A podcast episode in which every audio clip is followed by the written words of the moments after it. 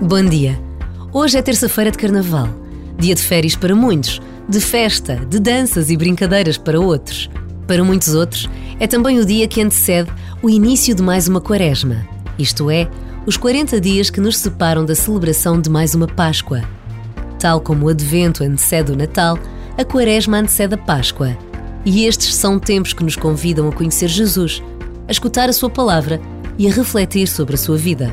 Por vezes, basta uma breve pausa para nos interrogarmos sobre o verdadeiro significado de datas que celebramos.